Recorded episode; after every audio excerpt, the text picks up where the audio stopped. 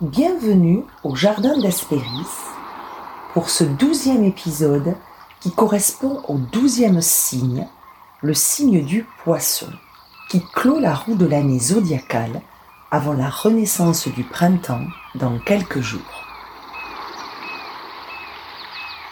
Le signe du poisson dans l'Antiquité est relié à plusieurs versions mythologiques. Deux ressortent plus particulièrement. Nigidius, un savant latin, originaire de la ville de Pompéi, vivant au 1er siècle avant Jésus-Christ, pratiquait l'astrologie et la magie. Il fait remonter l'origine du signe du poisson à la Mésopotamie. Dans le fleuve de l'Euphrate, ces poissons y trouvèrent un œuf d'une énorme grosseur. Ils le firent rouler sur le rivage une colombe le couva, et peu de jours après, il en sortit la déesse de Syrie, assimilée à Aphrodite. Cette déesse bienfaitrice et protectrice s'intéressait au bonheur des hommes. Son respect pour les dieux, sa générosité à l'égard des humains, lui valut que Zeus offrit l'immortalité aux poissons qui avait présidé à sa naissance. Et c'est ainsi que le Dieu des dieux les plaça parmi les douze signes du zodiaque. Depuis ce temps, on raconte que les Syriens se seraient abstenus de pêcher des poissons et d'en manger, dans la crainte que leur filet n'enveloppe ou ne blesse ces divinités. Et ils honorèrent très particulièrement les colombes. D'autres prétendent, comme Hygion, qui était un grammairien natif d'Alexandrie, spécialisé dans les écrits mythologiques, que la déesse Aphrodite, venue avec Eros ou Cupidon, son fils, sur les bords de l'Euphrate, fut surprise par le monstre Typhon. La déesse, effrayée, se jeta dans les eaux avec son fils, et ayant pris la forme de deux poissons, ils échappèrent ainsi au danger.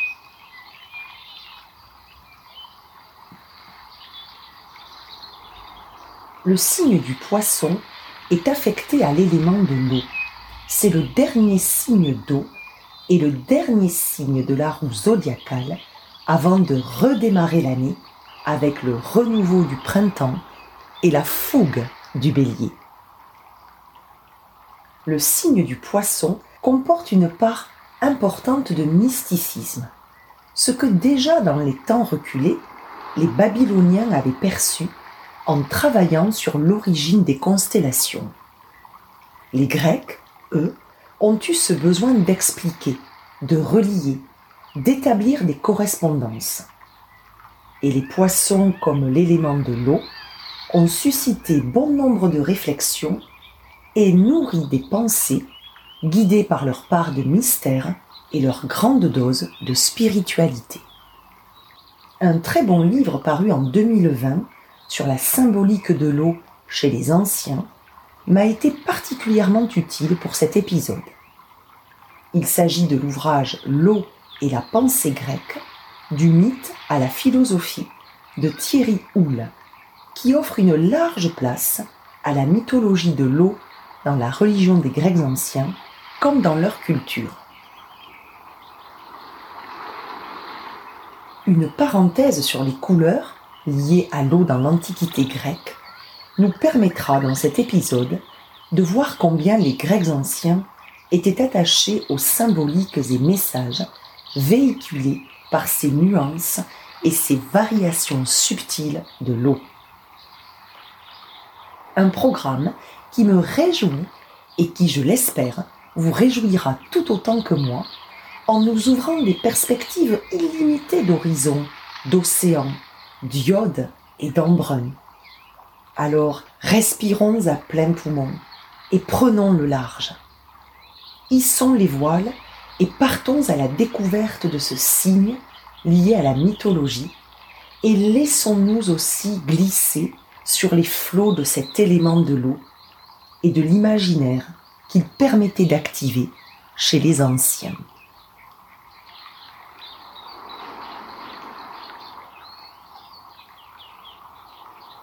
Le signe du poisson comporte en astrologie une large part de mysticisme, une spiritualité inhérente à ce signe. On dit souvent que les natifs du poisson sont plutôt intuitifs, très sensibles, rêveurs, tout en étant des personnes dévouées, altruistes. Ils baignent dans le monde des émotions, immergés dans leurs idées, leurs rêves, leurs aspirations. Mais également, dotés de grande et forte empathie, ils sont capables de capter la sensibilité des autres au point d'entrer en résonance forte avec eux. Très inspirés et inspirants, ils apparaissent énigmatiques, n'hésitant pas à partir dans des mondes rêvés et imaginaires, aimant se déconnecter de la réalité.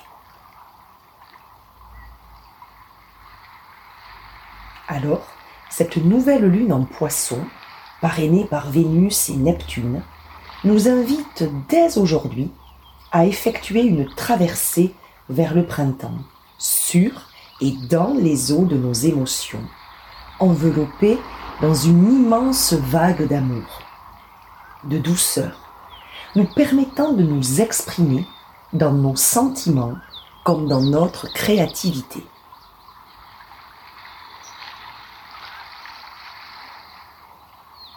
La mythologie laisse une belle place de ces cycles, de ces épisodes, aux éléments air, feu, eau, terre, qui jouent un rôle essentiel, se situant au cœur des histoires, mais pouvant être même représentés par des personnages qui les incarnent.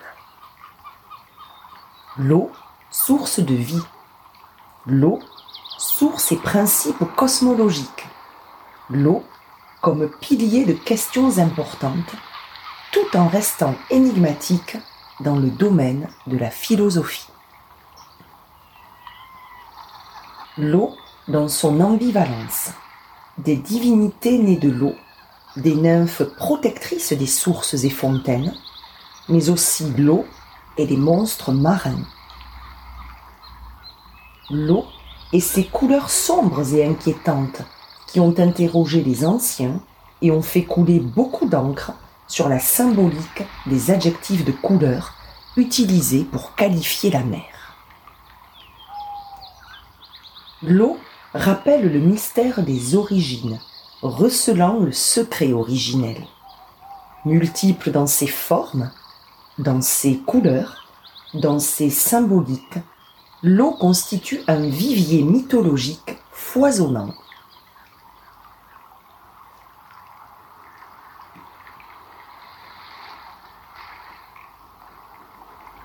commençons à explorer les divinités de l'eau en nous baignant avec le dieu Océan, Okéanos en grec.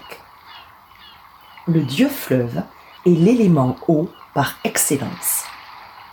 Océanos est dans la mythologie grecque un titan. Il est le fils du ciel, Ouranos, et de Gaïa, la terre. Il est marié à Thétis. Ils ont pour fille des Océanides et pour fils des dieux fleuves.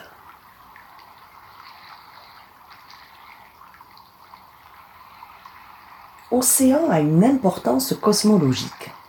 Il est chez les anciens constitutif du monde au même titre qu'Ouranos ou que Gaïa. Il est considéré comme un large fleuve ceinturant la Terre.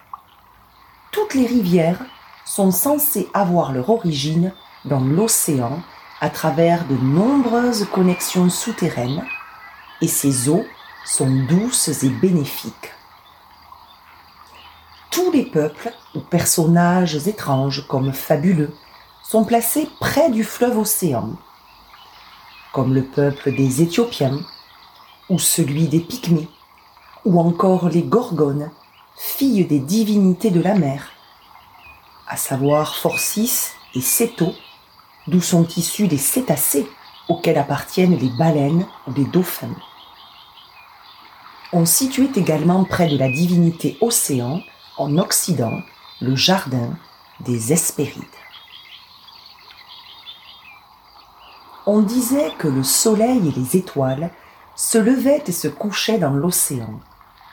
Un fragment du poète grec Minerme décrit au 7e siècle avant Jésus-Christ la navigation du soleil d'est en ouest sur l'océan durant le voyage de la nuit. Le soleil, Hélios, a obtenu en partage un labeur éternel. Et jamais il n'a de repos, ni pour ses chevaux, ni pour lui, dès que l'aurore aux doigts de rose quitte l'océan et monte vers le ciel. À travers les flots, une couche ciselée en or précieux, sortie des mains des Phaïstos, l'emporte, enlevé par des ailes, à la surface des ondes tandis qu'il goûte un sommeil désiré depuis la contrée des Hespérides jusqu'à la terre des Éthiopiens. Là, le char rapide et les chevaux s'arrêtent jusqu'au retour de l'aurore, fille du petit matin.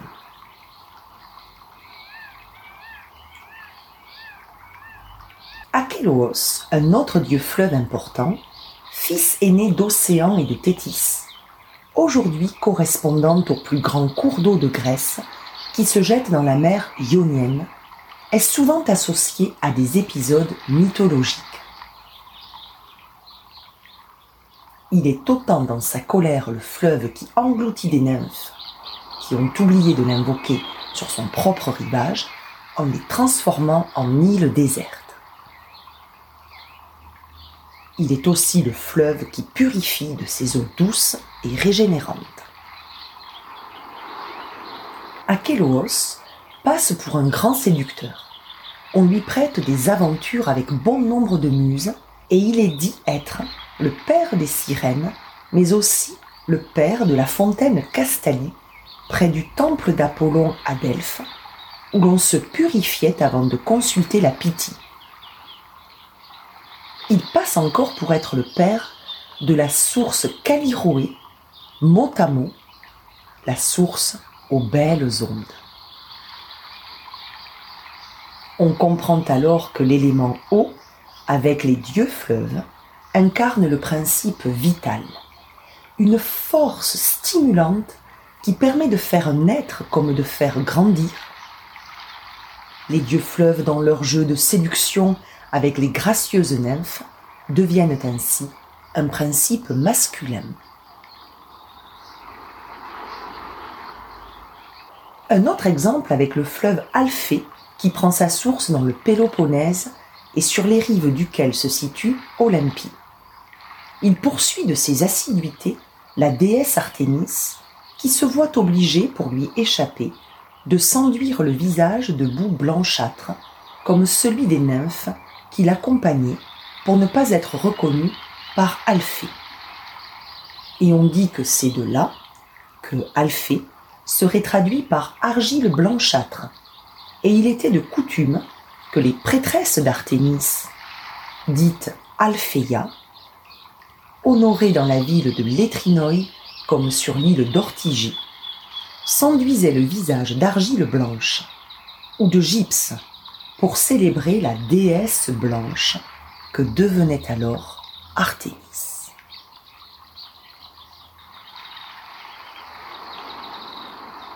Comment ne pas penser féminin en parlant de l'élément eau qui renvoie à l'image féminine gracieuse et poétique des nymphes? Qu'il s'agisse des Néréides, les jeunes filles de la mer, dont Thétis fait partie, ou des Océanides, fille d'Océanos et de Thétis, symbolisant les ruisseaux et les sources. Amphitrite était une Néréide, fille de Nérée, un vieillard sage, lui-même issu de l'eau, fils de Pontos, la mer profonde, et de Gaïa, la terre. Amphitrite deviendra l'épouse de Neptune, elle apparaît le plus souvent sur un char, aux côtés de son mari, tous deux entourés d'un cortège de nombreuses divinités et créatures marines. Amphitrite a pour attribut un poisson. Neptune, ou Poséidon en grec, dompte les flots avec son trident et a reçu de la part de son frère Zeus la souveraineté sur les mers, les océans, les fleuves, les sources et les lacs. Le domaine des eaux lui appartient. Plus tardivement, il se contentera du royaume de la mer, laissant les autres eaux à diverses naïades et océanides. Les nymphes, qui signifient en grec jeune fille, sont les personnifications féminines de divers éléments, comme les nymphes auréades habitant les montagnes, celles des arbres, les dryades, les nymphes des chênes par exemple. Les nymphes des rivières, des sources et des lacs sont appelées les naïades.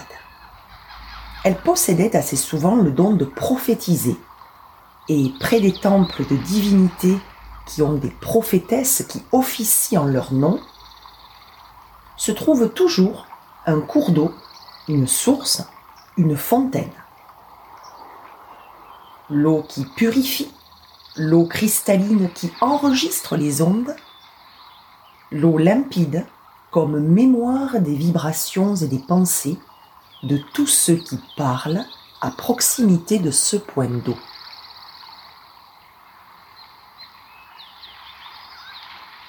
Les camènes sont des nymphes romaines des sources et des bois, liées aux incantations et aux prophéties.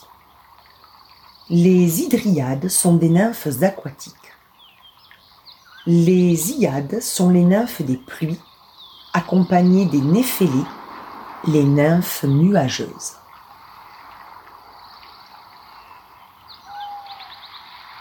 Les très inspirantes muses au service du dieu de vin Apollon, sont d'anciennes nymphes associées à l'eau, douées du don prophétique et au lien très fort avec cet élément de l'eau. Les génies qui habitaient les sources et les fontaines furent aussi considérés de bonheur comme capables d'instruire l'homme sur l'avenir et de lui inspirer une science divine. Les nymphes des eaux eurent leurs oracles, antérieurs peut-être même à celui d'Apollon. On disait d'elle, habitante des antres, nourrie par le souffle de la terre, les nymphes ont fait jaillir les sources des eaux inspiratrices pour l'oracle divin de la muse. On les associe souvent à des nymphes de sources et de fontaines, car leur mère, Némosine, divinité de la mémoire, leur a transmis cette capacité du souvenir, du témoignage, qui s'ancre dans l'histoire, comme dans chacun des arts que les muses protègent en imprégnant chaque activité artistique de son histoire, de son passé, de ses traditions et en les infusant de chaque expérience humaine liée au temps. L'eau pour les Grecs avait ce pouvoir de mémoire, une capacité à la véhiculer. Le mouvement de flux et de reflux qui brasse, charrie, transporte, fait s'écouler les blessures, les mauvais moments, comme les meilleurs. L'eau comme une métaphore de la vie qui s'écoule. Et l'élément eau est très présent dans la mythologie. Un exemple parmi beaucoup d'autres, on dit que le cheval et les Pégases auraient d'un coup de sabot fait jaillir la source des muses. De plus, l'eau et ses mouvements produit une délicieuse musique, très inspirante pour des exercices de respiration liés à la créativité, vertu que les Grecs reconnaissaient déjà dans l'eau.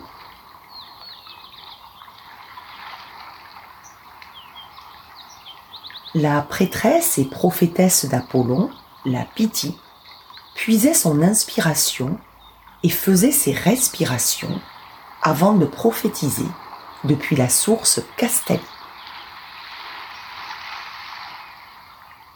L'eau revêtait chez les anciens ce pouvoir de métamorphose, cette capacité de transformation, due au caractère malléable de l'eau, qui s'adapte au réceptacle dans lequel elle se trouve, au moule dans lequel elle est contenue. Ainsi, le père des Néréides, Néré, est associé au vieillard de la mer, qui est doté de sagesse et du don de prophétie. Il peut également se transformer en prenant diverses formes, et il est souvent assimilé à Proté, lui aussi appelé le vieillard de la mer, empli de sagesse, que l'on venait consulter pour une décision à prendre ou un éclairage à recevoir sur une situation sibylline aux contours énigmatiques. Ce vieillard de la mer était bien connu pour échapper à quiconque voulait le voir, jouant avec les différents aspects que la mer lui donnait l'occasion de revêtir. Et c'est de lui que vient l'adjectif protéiforme, lié à cette multitude de formes que Proté était capable de prendre. Un épisode mythologique confronte le roi de Sparte, Ménélas, à Proté.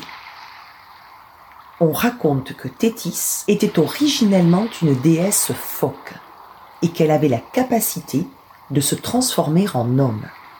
Et souvent, on pensait qu'elle devenait Proté. Ménélas et trois de ses hommes, pressés de connaître leur avenir, s'approchent du rivage où Proté dort au milieu de centaines de phoques. Ils revêtent des peaux de phoque et ainsi camouflés, ils s'emparent de Proté pour l'obliger à révéler l'avenir. Ménélas parvient à lui faire dire ce qu'il attend, ainsi qu'à son frère et à ses compagnons, alors que Proté s'est changé en lion, en serpent, en panthère, en sanglier, en eau courante et en arbre couvert de feuilles.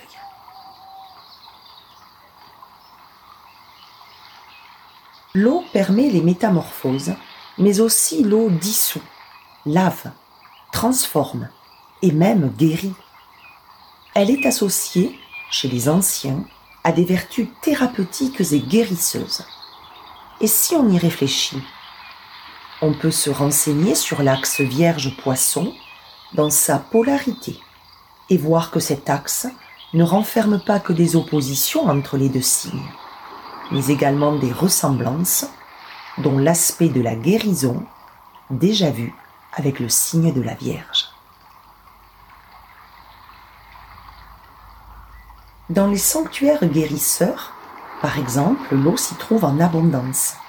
D'ailleurs, un sanctuaire est construit en fonction des ressources naturelles en eau qui se situent à proximité. Il est un élément capital de la topographie d'un lieu de culte. On y trouve des sources et on y construit des installations hydrauliques.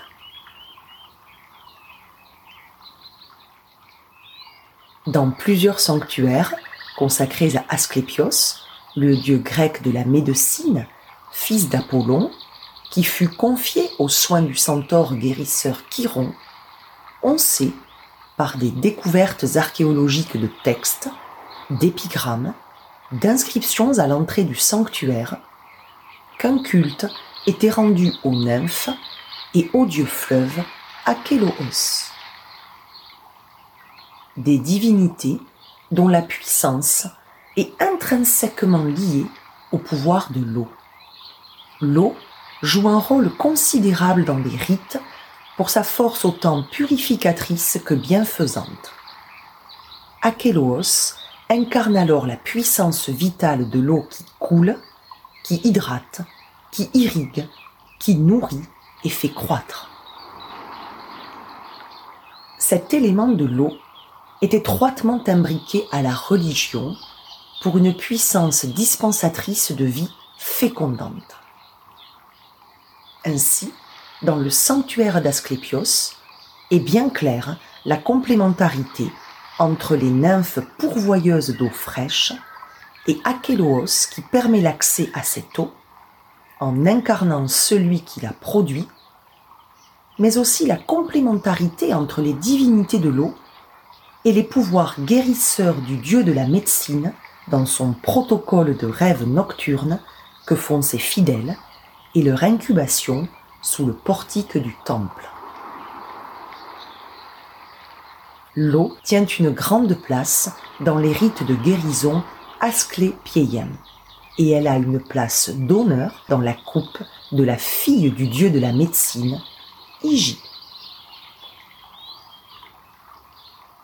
Les vertus de contrôler et de dispenser l'eau sont associées à plusieurs divinités du Panthéon.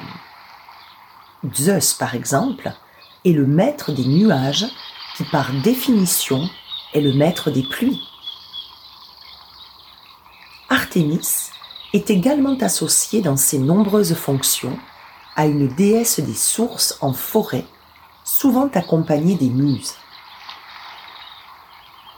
Elle est la protectrice des eaux thermales, des fleuves, des marécages, des rivages, et d'une manière générale, elle est la protectrice des zones portuaires et de la navigation.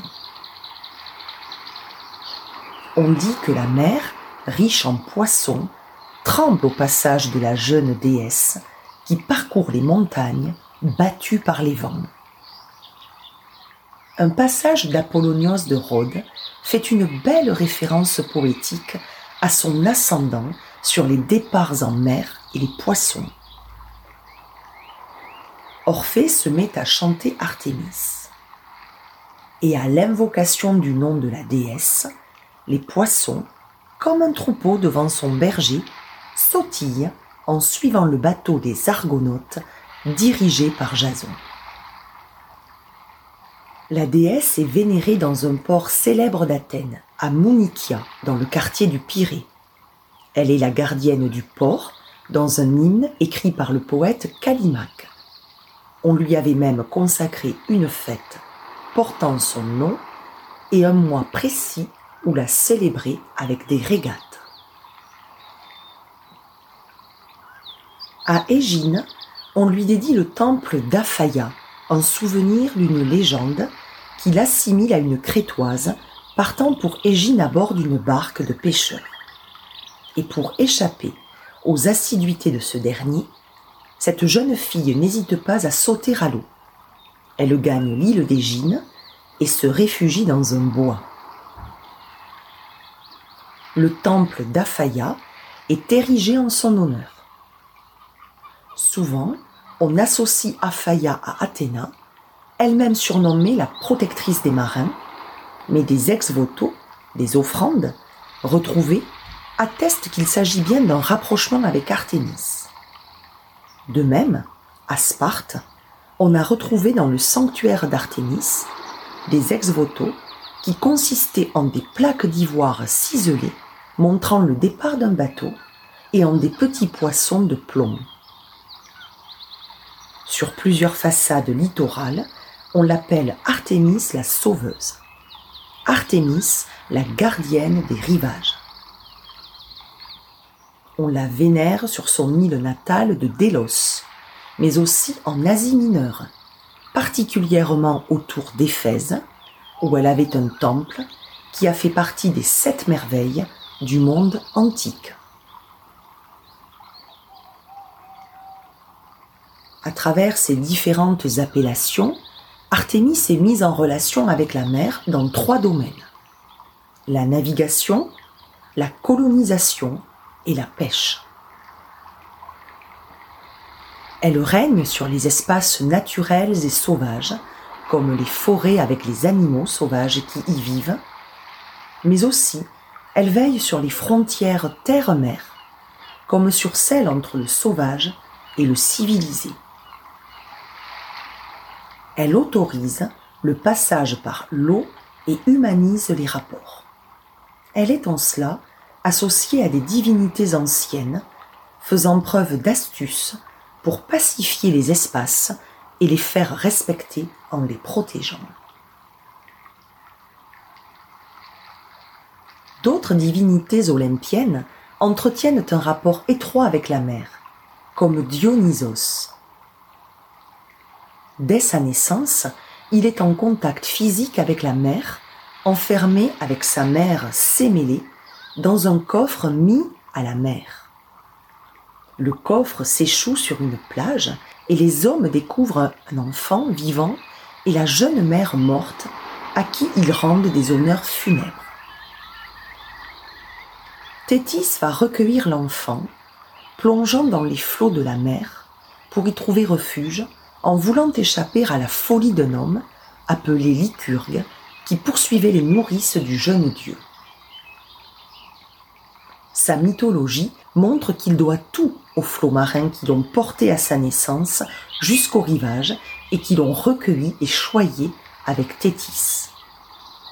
Plus tard, des épisodes de sa vie montre qu'il n'a rien à craindre des dangers de la mer qui le protège à vie.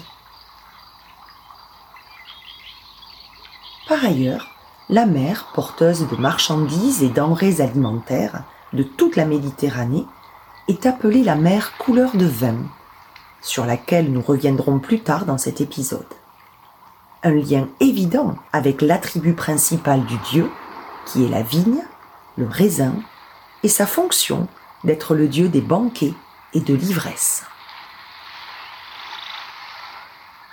Dionysos est donc une personnalité marine qui est mise en relation avec la mer, dans un contact intime avec l'eau dès son plus jeune âge. Il est plongé et a vécu dans la mer. C'est une partie de son histoire souvent mal connue. On célébrait en son honneur des concours de natation. À cette époque-là, la mer présente des dangers lors des navigations et selon les couleurs qu'elle prend.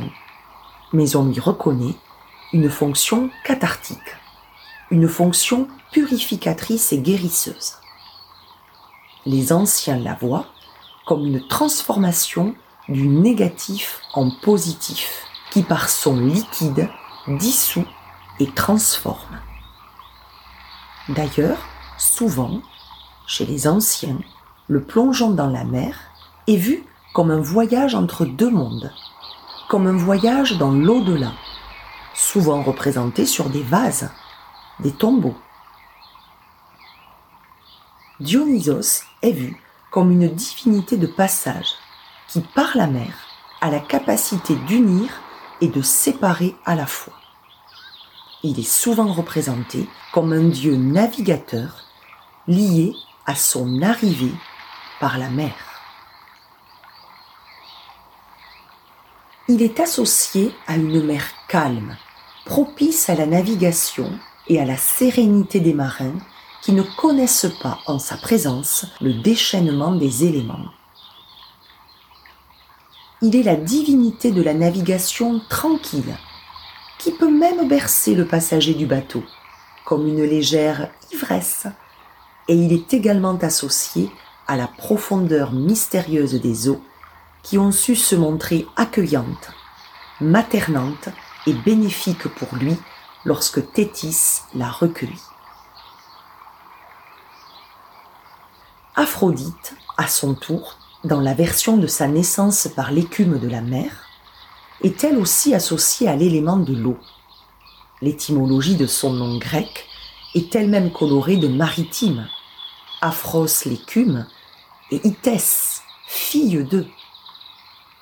De célèbres mosaïques, comme d'illustres fresques, la représentent entourée d'une conque, d'un gros coquillage. Vénus naît du sein azuré des mers et formée de la rosée des vagues écumeuses. Elle est toujours décrite comme étincelante, vibrante, écumeuse, des notations qui évoquent autant sa séduction que sa fluidité, mais aussi sa luminosité.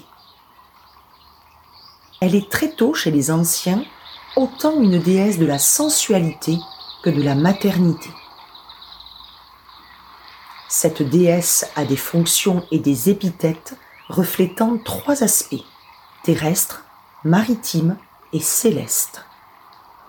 Ces épithètes maritimes liées à sa naissance sont variées, telles que sortie des flots, née de l'écume, qui calme la mer, protectrice des ports, gardienne de la navigation.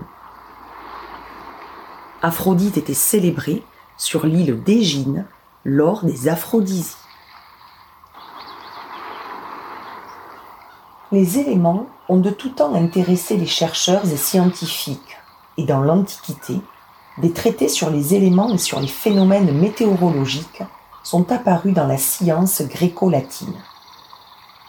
On a parlé de la science de l'eau, et les premières philosophies, comme la médecine, l'ont exploitée et intégrée dans leurs écrits comme dans leurs remèdes. Thalès, un philosophe du VIe siècle avant Jésus-Christ et un mathématicien à l'origine de la géométrie, originaire de Milet, en Asie mineure, et faisant partie des sept sages de l'Antiquité, est l'initiateur de la philosophie qui pense que le principe matériel de l'univers se trouve dans une substance unique qui est selon lui l'eau. Il parlera aussi de la pensée de l'eau. Thalès a fortement été inspiré par les épisodes mythologiques qui intègrent l'eau, appelés des hydromythologies, où le mouvement de l'eau, sa fluidité, son principe de vie, traverse et ordonne tout ce qui existe.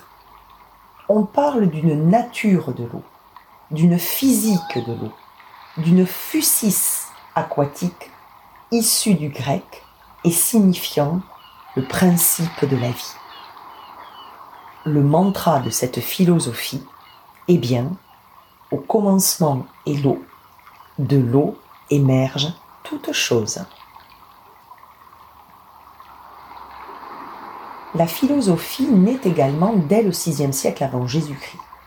On s'interroge devant les phénomènes de la nature et on cherche à les comprendre. On s'inscrit en rupture et en révolution par rapport aux décennies précédentes. La théorie remplace la croyance. On déplie une nouvelle vision du monde.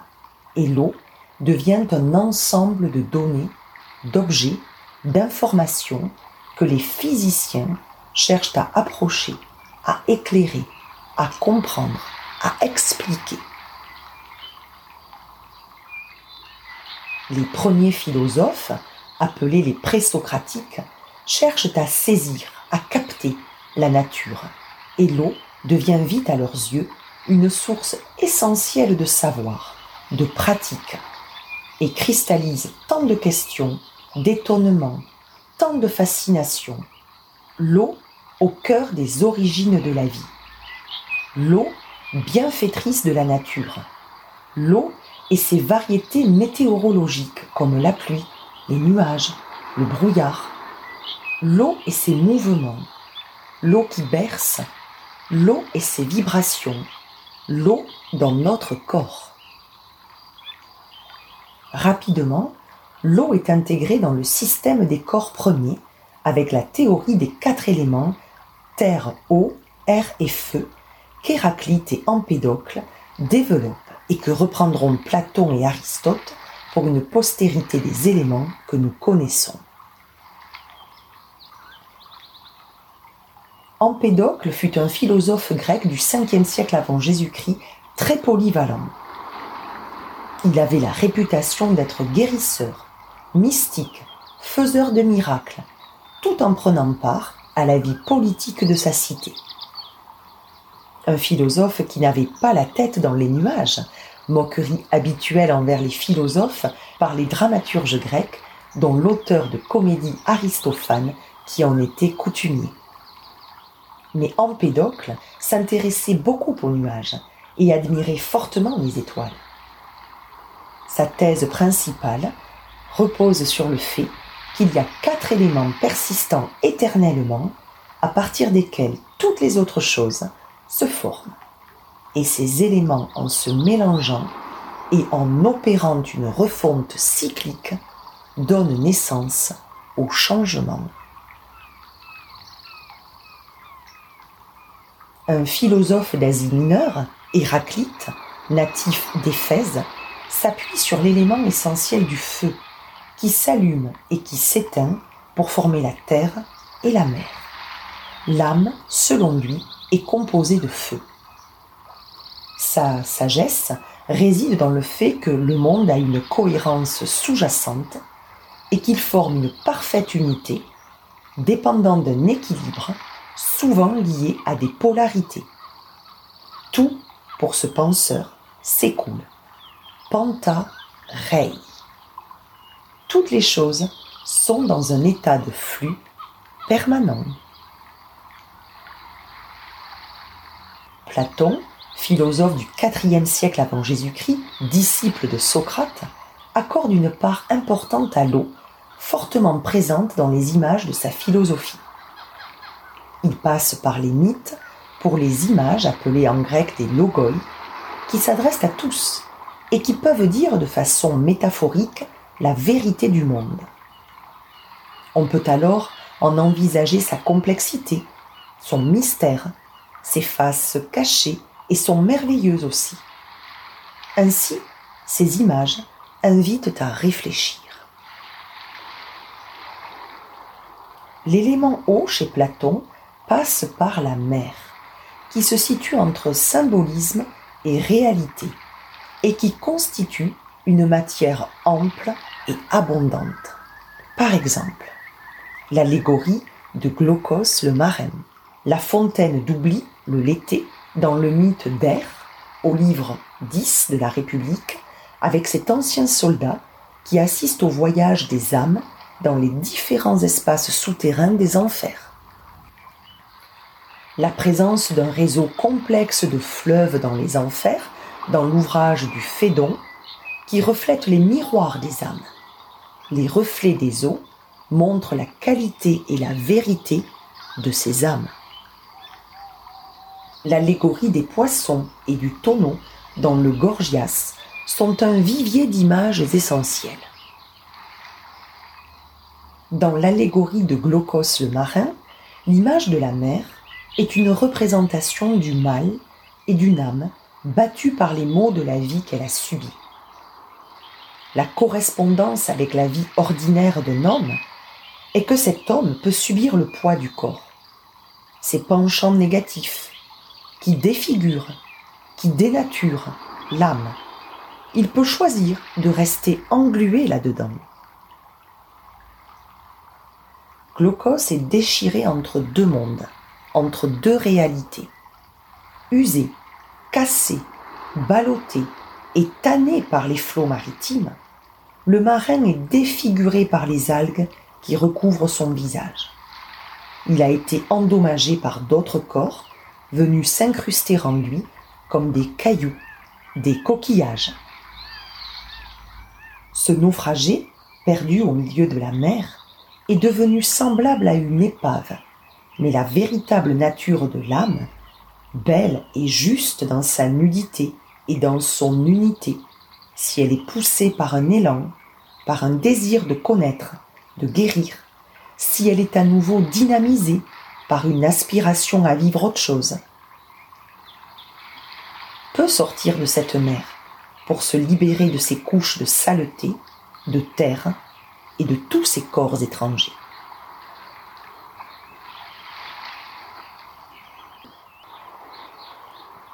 Dans les ouvrages du Timée et du Critias, le mythe de l'Atlantide est développé par Platon comme un envers de la cité d'Athènes terrestre, attachée aux valeurs ancestrales. L'Atlantide, c'est la ville de l'eau, c'est Hydropolis, gouvernée par Poséidon, qui profite de sa richesse pour développer et faire prospérer la ville en toujours et encore plus grand, mais cette création et cette accentuation continue de sa dimension s'accompagnent d'actes et d'aspects barbares. montrant l'envers de l'eau qui peut engloutir et anéantir. Le parallèle avec le corps d'un homme et sa vie est très limpide. Le corps de la cité, comme le corps humain, peut souffrir des mêmes excès, des mêmes maux, dus à des mauvais choix de vie, à des décisions qui entraînent vers son propre déclin. Ce qui est une allégorie nous invitant tous à nous questionner de façon intemporelle. Les images du pilote de bateau, le notonnier, proche de l'image du médecin dans les écrits de Platon, montrent le tissage étroit entre les domaines. Une même question peut sans cesse revenir, comme le flux et le reflux de l'eau. Qui est apte à naviguer? Qui possède la compétence d'actionner la barre du gouvernail? Et là arrive une maxime favorite de Platon comme de Socrate. Ne pas croire que l'on sait ce que l'on ne sait pas. Ce que l'on n'a pas pris le temps d'acquérir comme connaissance et expérimentation. Chez Platon, chez les anciens de façon plus générale, penser l'eau, c'est la pensée comme un miroir qui reflète son propre être, son âme, ses illusions, ses apparences. Mais c'est aussi un formidable révélateur qui permet, si on le désire ardemment, de se débarrasser de ce qui ne nous convient plus, de ce qui nous encombre et de ce qui ne nous correspond plus. Le philosophe invite alors à plonger dans les eaux, à descendre dans le fleuve, à s'y baigner, à s'y purifier, à s'y dissoudre le temps d'une pause salutaire pour en ressortir neuf et revigoré. Enfin, comment quitter ce douzième épisode du Jardin d'Hespéris, correspondant au dernier signe de la roue zodiacale, sans s'intéresser aux multiples couleurs de la mer? Tour à tour, sous la plume descriptive des auteurs antiques, noire, blanche, grise, pourpre, lit de vin, violette, je ne résiste pas à l'envie de vous partager cette palette chromatique très spécifique aux écrits antiques à propos de l'eau de la mer. L'eau de la mer et la mer elle-même ne sont pas des sources uniquement de plaisir, de loisir et de détente chez les anciens. En effet, ils envisagent le Pontos, la mer profonde, comme un lieu de tous les dangers qui peut offrir aux marins qui s'y aventurent une périlleuse traversée. La mer, ambivalente dans l'esprit des Grecs, est envisagée à l'époque archaïque d'Homère dans son aspect immense, large, monstrueux.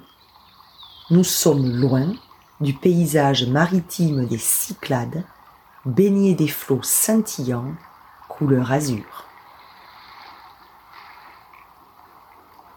Chez les anciens, la mer s'empourpre, le grand large arbore une couleur vineuse, les flots prennent la couleur violette, le rivage et les flots agités d'écume blanchissent et deviennent grisonnants.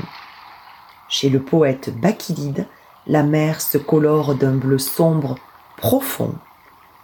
Nous sommes loin de la couleur que nous associons naturellement et spontanément à la mer le bleu scintillant et céleste.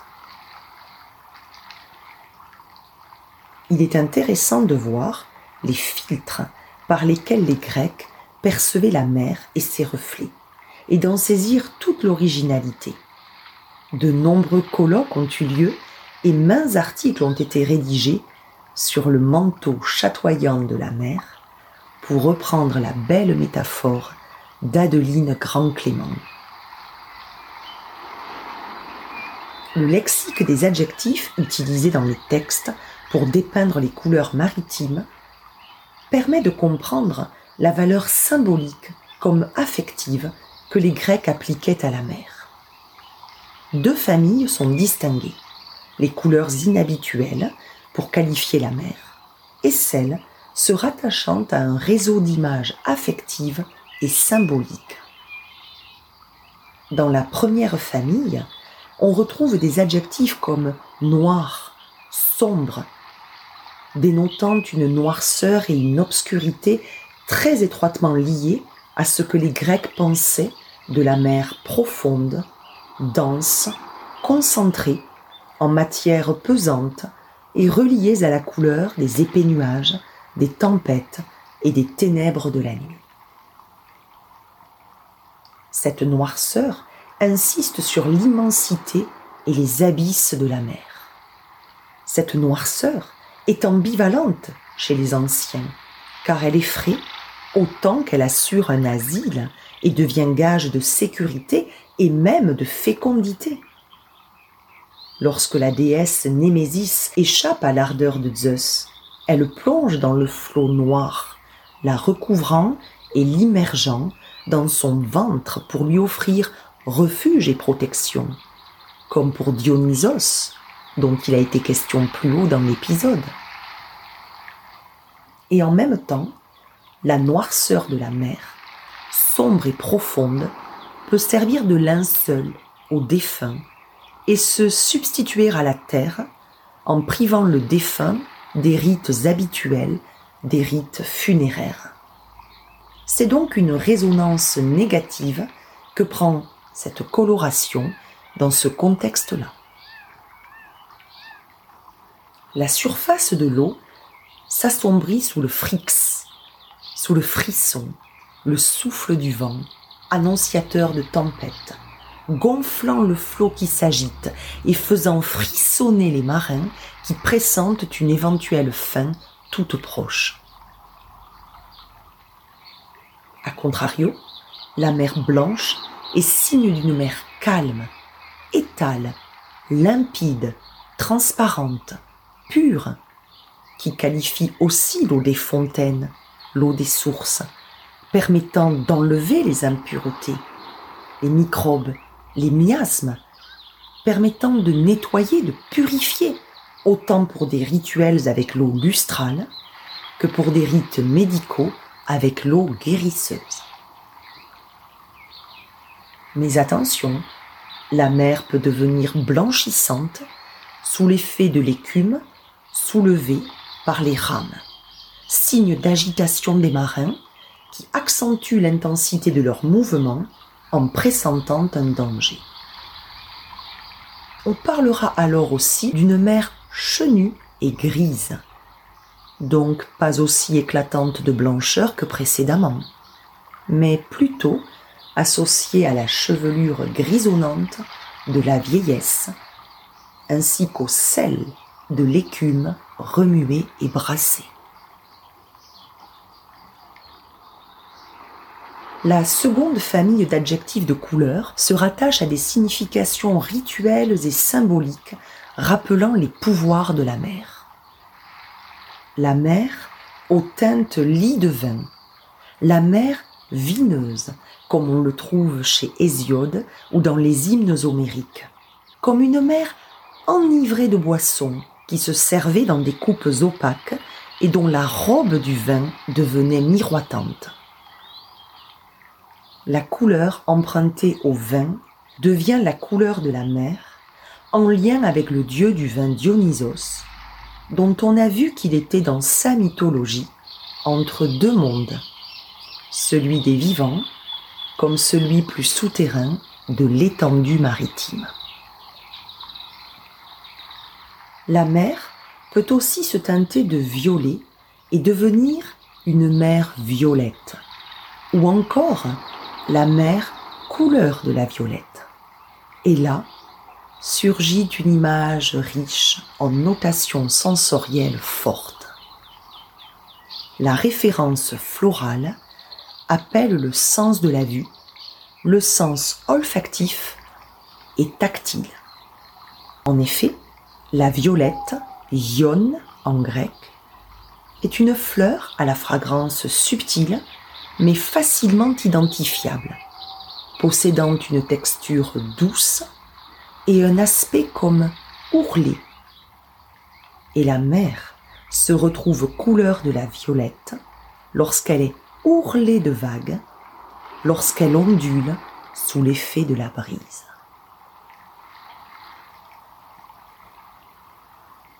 Puis arrive le flot pourpre, la mer empourprée, et on sait que la couleur pourpre a une puissance et une valeur prestigieuse dans l'Antiquité. Cette teinture était associée à la classe sociale aristocratique aisée. C'est une couleur issue du suc d'un coquillage, le murex, pêché sur les côtes minoennes en Crète depuis des époques fort reculées. Mais attention, là encore, cette couleur recèle une importante ambivalence. Elle est à la fois signe de prestige et de pouvoir, source de désir assimilée à Aphrodite, mais sa couleur moirée peut aussi devenir présage inquiétant, synonyme de danger, voire de mort imminente. Par conséquent, la mer empourprée peut être gage d'une traversée réussie comme d'une menace qui se profile à l'horizon. Elle peut donc être à la fois majestueuse et miroitante, comme inquiétante et sombre. La dernière couleur associée à la mer dans les textes est celle d'un bleu sombre profond, comme celui du bronze noir, mais aussi comme le lapis lazuli ou l'azurite, dénotant le prestige et le pouvoir, mais se rapprochant aussi du monde ténébreux d'Hadès, qualifié de dieu à la chevelure bleue sombre. L'élément aquatique coloré de bleu sombre est donc agité par une tempête nocturne, par le souffle puissant du vent du nord, le boré, et cette couleur indique les profondeurs abyssales de la mer et l'obscurité profonde de la nuit.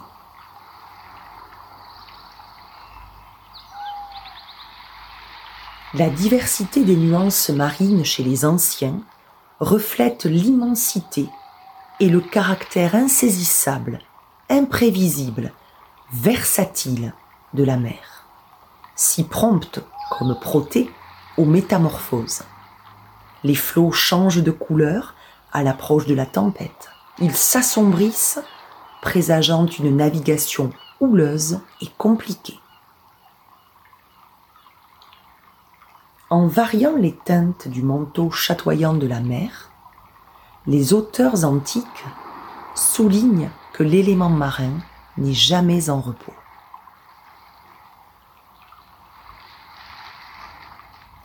la mer est tantôt vue comme une profondeur insondable et dangereuse, toute puissante, qui ne saurait être domptée ou maîtrisée.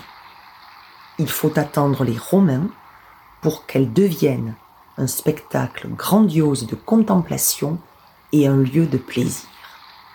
Ce sont eux qui envisagent d'installer de riches villas en bord de mer, avec des vues panoramiques somptueuses et aux murs décorés de fresques représentant des paysages marins, ils expriment autre chose le caractère menaçant de la mer. Ils la décrivent comme un bouquet chromatique réjouissant la plénitude du moment contemplatif et du regard qui se perd dans son étendue, tour à tour nuancé de vert, empourpré comme azuré, avec l'adjectif caeruleum associé à la couleur du céleste.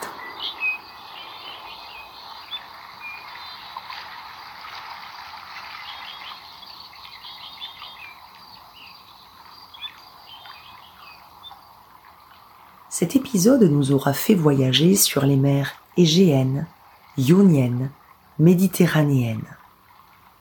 Il nous aura permis de comprendre combien chez les antiques l'eau était déjà importante, chargée de croyances, de pensées, de superstitions même. Ils y voyaient le lieu de toutes les origines comme de toutes les transformations, de la naissance à la protection, de la métamorphose à la dissolution, mais aussi le lieu de tous les dangers pour quiconque se serait vanté de la maîtriser, de la dompter, de la dominer.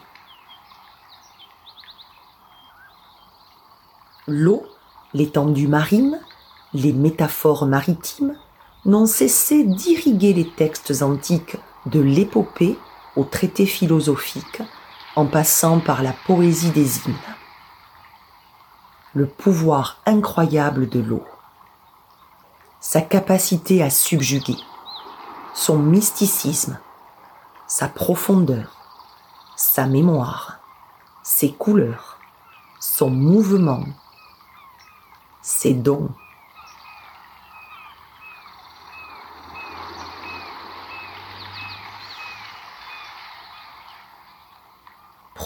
Alors de cette nouvelle lune en poisson pour nous lever dans la douceur que les flots marins sont capables de nous offrir. Immergeons-nous dans un bain, enveloppons-nous du moelleux que l'écume épaisse et blanche, mousseuse et légère, peut nous accorder. Pensons à l'énergie de Vénus dans sa conque marine. Visualisons Aphrodite auréolée de rosée d'écume. Songeons à toutes ces divinités marines dont nous avons parlé durant cet épisode, et de tout ce réconfort, de toute cette puissance, et de toute cette protection que ces divinités recelaient pour les anciens, de tous leurs nombreux messages aquatiques, cosmiques, poétiques, oniriques, magnétiques.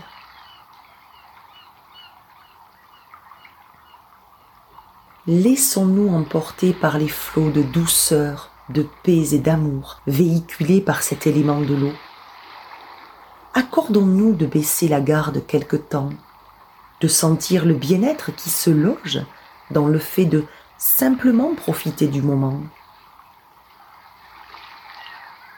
Ressentons la fluidité de cet élément dans ce qu'il a à nous transmettre de réception, d'accueil, d'adaptation au courant et au flux de la vie, ce que les anciens avaient compris, ce que l'on ne peut ni dompter, ni maîtriser, ni dominer.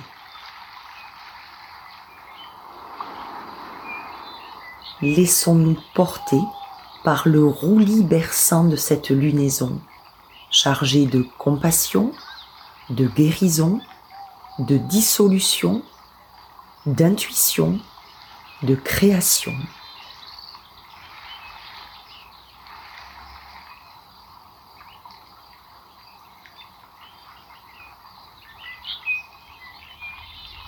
Je vous souhaite une très belle nouvelle lune en poisson.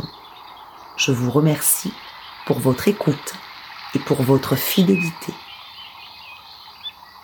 À très bientôt au Jardin d'Aspéris pour les effluves et senteurs du printemps.